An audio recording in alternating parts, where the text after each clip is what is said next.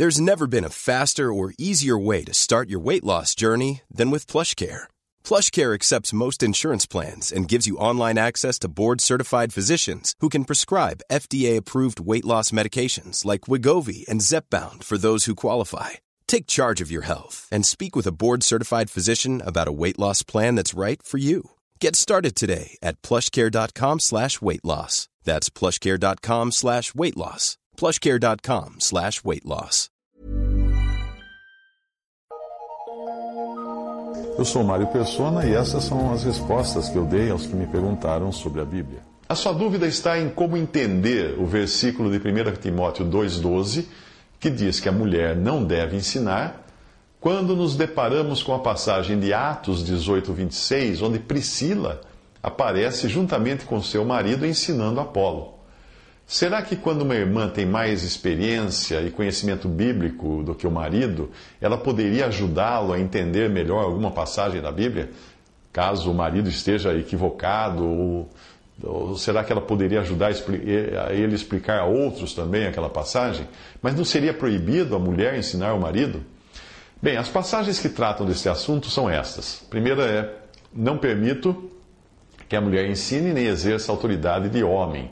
Esteja, porém, em silêncio. Isso está em 1 Timóteo 2,12. E a outra passagem é: Priscila e Áquila o levaram, levaram Apolo consigo e lhe declararam mais precisamente o caminho de Deus. Atos 18, 26. Apolo era um, um cristão que tinha se convertido muito energético, mas ainda tinha muita coisa misturada no Antigo Testamento. E quando uh, Priscila e Áquila o viram pregando, com muitos, muitos erros na sua pregação, decidiram levá-lo até a casa deles. Provavelmente foi para a casa deles que eles levaram Apolo e ensinaram melhor, ou como fala aqui, declararam mais precisamente o caminho de Deus. Muitas irmãs se converteram antes de seus maridos e eventualmente podem conhecer melhor a palavra o que às vezes causa um certo desconforto para o varão. A primeira coisa que o varão, o marido, deve fazer é correr atrás do prejuízo e procurar ler mais, aprender mais da palavra de Deus, não oprimir sua esposa só para não ter o seu orgulho próprio ferido por ela conhecer mais, nada disso. Corra atrás do prejuízo e tente aprender, aprender mais. Pode ser também de a mulher ter uma maior comunhão com o Senhor e um melhor discernimento de como agir em determinadas situações. Mas isso não significa que ela esteja atropelando a autoridade do marido. Nós temos exemplos, exemplos disso na palavra de Deus, como na passagem que Sara tinha razão e Abraão não. Por isso Deus ordenou ali a Abraão que escutasse Sara, sua mulher. Veja a passagem: cresceu o menino e foi desmamado. Então Abraão fez um grande banquete no dia em que Isaac foi desmamado.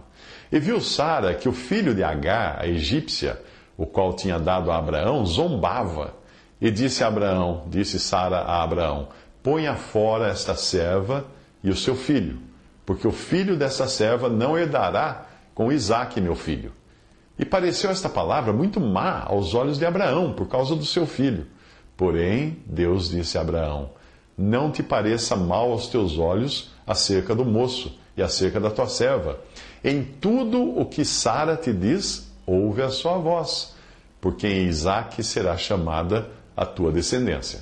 Gênesis 21, de 8 a 12. Priscila talvez conhecesse melhor as Escrituras do que o seu marido, e no caso daquela interação com Apolo, a mansidão, a graça, a suavidade da presença feminina também teria servido, teriam servido para amainar o temperamento forte, energético, voluntarioso de Apolo. Em empresas onde homens e mulheres trabalham juntos, o nível de agressividade dos homens tende a ser menor. Nas passagens em que esse casal é citado, quando o assunto era a ordem no matrimônio, sendo o homem cabeça da mulher, o Espírito Santo teve o cuidado de colocar primeiro o nome de Áquila e depois o de Priscila. Veja as passagens. E achando um certo judeu por nome Áquila, natural do Ponto, que havia pouco tinha vindo da Itália, e Priscila, sua mulher, pois Cláudio tinha mandado que todos os judeus saíssem de Roma, ajuntou-se com eles. Atos 18, 2, falando a respeito de Paulo quando os encontrou. A outra passagem é: As igrejas da Ásia vos saúdam, saúdam-vos afetuosamente no Senhor Áquila e Priscila, com a igreja que está em sua casa. 1 Coríntios 16, 19, mostrando, obviamente, que ali na casa desse casal uh, congregava a igreja, ali naquela aquela casa, e, obviamente, o, o, o cabeça da casa era Aquila e é citado primeiro nessa passagem. Mas quando o contexto tem a ver com o entendimento da palavra e a cooperação que Priscila podia dar nessas situações, o nome dela vem antes do nome do seu marido, muito provavelmente por ela ter maior conhecimento das Escrituras e um melhor discernimento. Veja a passagem. E Paulo, ficando ainda ali muitos dias, despediu-se dos irmãos e dali navegou para a Síria. E com ele Priscila e Áquila, tendo rapado a cabeça em Sencreia porque tinha voto. Atos 18, 18. Ele começou a falar ousadamente na sinagoga, esse aqui é, é Apolo, é, falando a respeito de Apolo, e quando ouviram, Priscila e Áquila o levaram consigo e lhe declararam mais precisamente o caminho de Deus. Atos 18, 26, mais uma vez, Priscila vem antes do que Áquila aí. aí. Se esse raciocínio que eu estou usando aqui estiver correto, nós podemos considerar que Romanos 16, de 3 a 4, não esteja limitado a uma cooperação do tipo lavar a roupa, mas efetivamente cooperar na palavra como ela havia cooperado, como Priscila havia cooperado no caso de Apolo. E nessa passagem ela está então disposta a sofrer por sua fé em Cristo.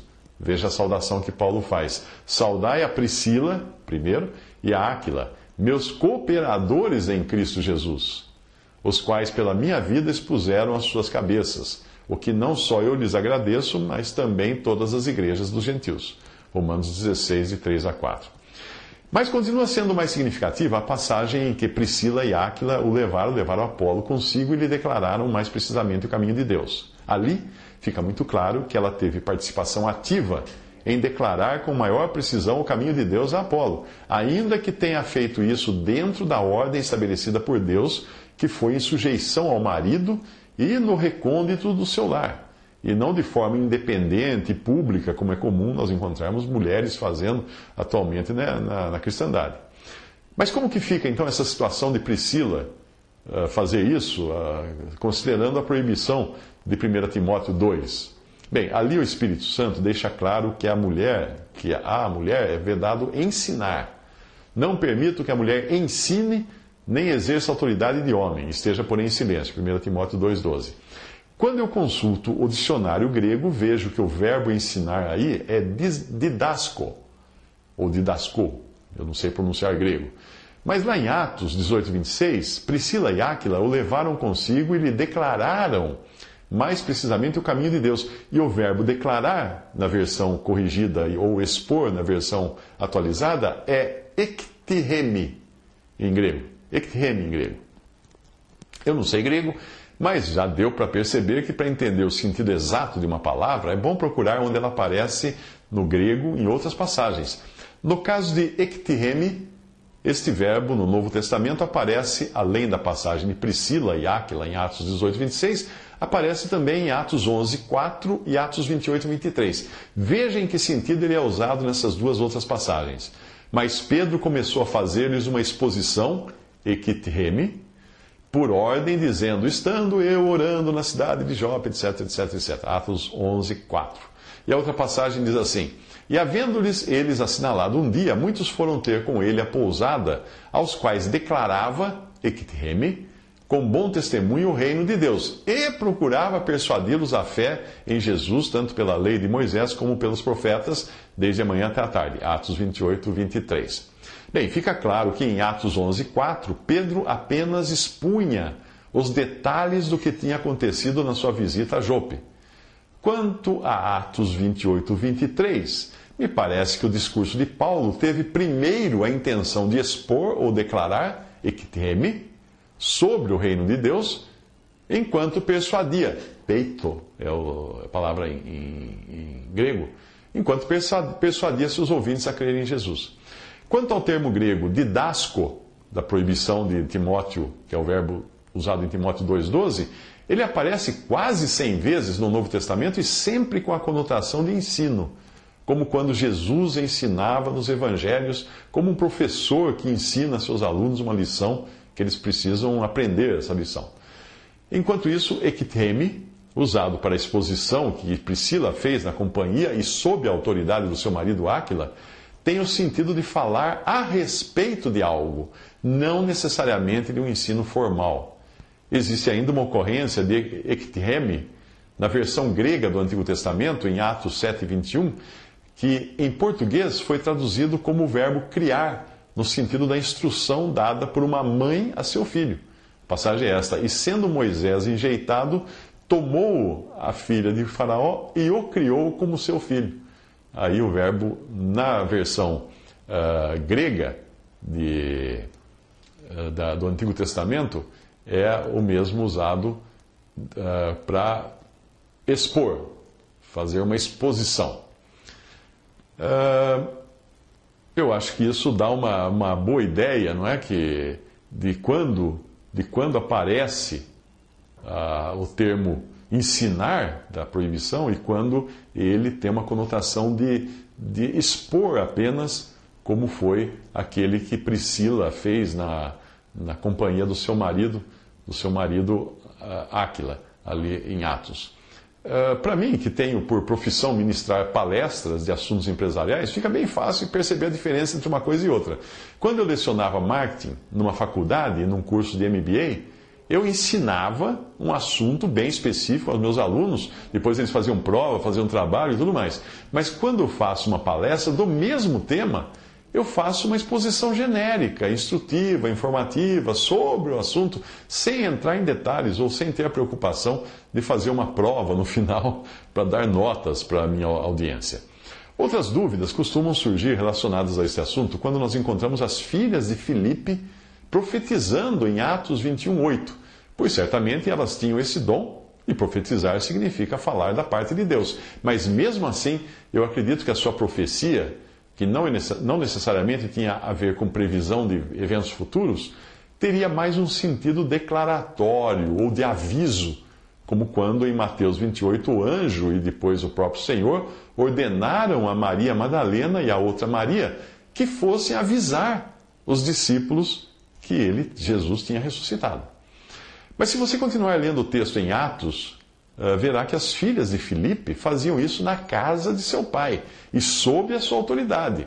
E mesmo assim, quando Deus precisou enviar uma mensagem muito séria a Paulo, ele não usou as filhas de Filipe, mas, mas usou um profeta, varão, chamado Ágabo, que chegou ali, naquele lugar, para falar com, com Paulo. As filhas de Filipe, mesmo sendo profetisas e usadas pelo Espírito Santo na esfera que lhes era apropriada, tinham limitações quanto ao lugar e ocasião em que o Espírito Santo poderia usá-las. Elas certamente nunca fariam isso numa pregação ou reunião pública, como a da igreja, considerada, eh, considerando-se a ordem explícita que está em 1 Coríntios 14, versículo 34, de que as mulheres devem permanecer caladas nessa ocasião, quando a igreja está reunida.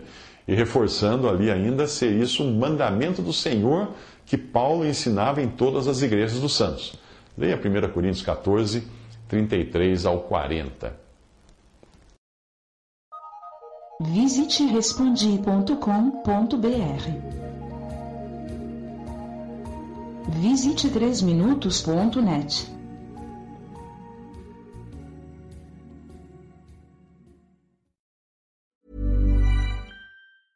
This Mother's Day, treat mom to healthy, glowing skin with Osea's limited edition skincare sets.